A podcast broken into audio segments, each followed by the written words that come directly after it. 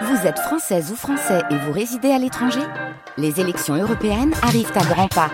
Rendez-vous le dimanche 9 juin pour élire les représentants français au Parlement européen. Ou le samedi 8 juin si vous résidez sur le continent américain ou dans les Caraïbes. Bon vote des bonnes nouvelles pour la route avec euh, l'accident sur l'autoroute A26 à Mamet qui est terminé dans le sens calé vers Reims et une fin de réduction de voies de circulation donc euh, sur l'autoroute A16 sur les viaducs du Boulonnais. Euh, donc tout est revenu à la normale, la circulation se refait une voie à 90 km heure et les deux voies de circulation sont rouvertes au niveau de Échingan. Donc prudence, secteur du Boulogne-sur-Mer tout de même, il y a encore pas mal de vent. Pascal Thiebol de la météo? Encore des averses aujourd'hui dans la soirée, un ciel très le vent assez fort, moins fort qu'hier, on va dire, et les températures maximales de 10 à 11 degrés. Encore de la pluie encore des nuits sans sommeil pour les habitants du Pas-de-Calais qui voient une nouvelle fois l'eau monter autour d'eux. Les pompiers du Pas-de-Calais ont effectué 47 interventions dans la nuit. La protection civile a procédé à la mise à l'abri de trois personnes, des sinistrés évacués notamment vers des EHPAD. L'attention est focalisée ce matin sur l'AA en vigilance rouge pour crue exceptionnelle, là qui inonde les secteurs de Saint-Omer et de Blandec. Dans cette dernière commune, la situation est critique une nouvelle fois.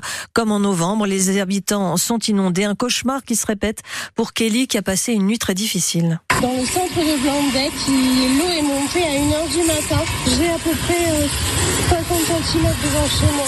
On n'a vu personne, mais vraiment personne, aucune autorité, aucun pompier. Mes voisins ont essayé d'appeler les services d'urgence, personne ne répond. Il reste quelques centimètres et l'eau va monter dans la maison. Il y a vraiment un sentiment de colère et de désarroi. Le maire de Blandec qui dit être sur le terrain 24 heures sur 24 depuis ce week-end est venu hier soir remonter le moral aux quelques sinistrés qui dorment dans une annexe de l'hôtel de ville. Rachid Benamor qui réfute l'inaction que lui prêtent certains de ses administrés. Mais il fait part de son impuissance. Il renvoie la responsabilité aux sociétés qui gèrent le système d'endiguement de la commune et au service de l'État. Lui qui a eu hier Emmanuel Macron au téléphone. Faut que ça bouge. Hein. Euh, moi j'ai eu M. Macron, bon, il m'a promis plein de trucs. J'étais content.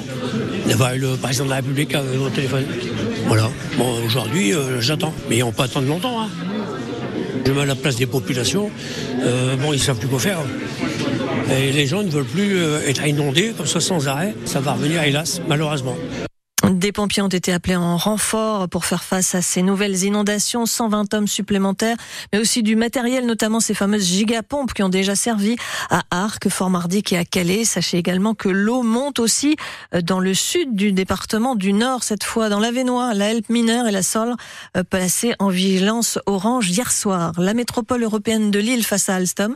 C'était hier une audience en référé devant le tribunal administratif de Lille. La MEL réclame aux constructeurs ferroviaires des mesures d'urgence pour assurer la continuité du service public des transports. La MEL estime qu'elle sera rompue à l'été 2025 si Alstom ne livre pas des rames rallongées pour la ligne 1 du métro. Par la voix de son avocat, Alstom estime qu'il n'y a pas d'urgence et la métropole européenne de Lille, de son côté, demande plus de monde sur le projet ou encore des rames temporaires à mettre sur la ligne 2. Le tribunal administratif se prononcera dans une dizaine de jours.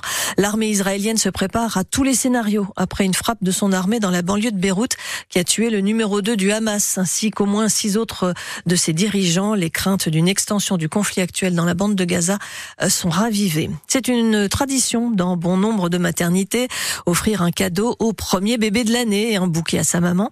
C'était le cas à Valenciennes avec la naissance dans la maternité de l'hôpital de la petite Juliette, 3,5 kg, née le 1er janvier à 1h45, suivie de près par Capucine, née à 3h24, la maternité de Valenciennes, qui a accueilli 3261 bébés en 2023, très précisément, parmi lesquels 30 jumeaux et 6 triplés.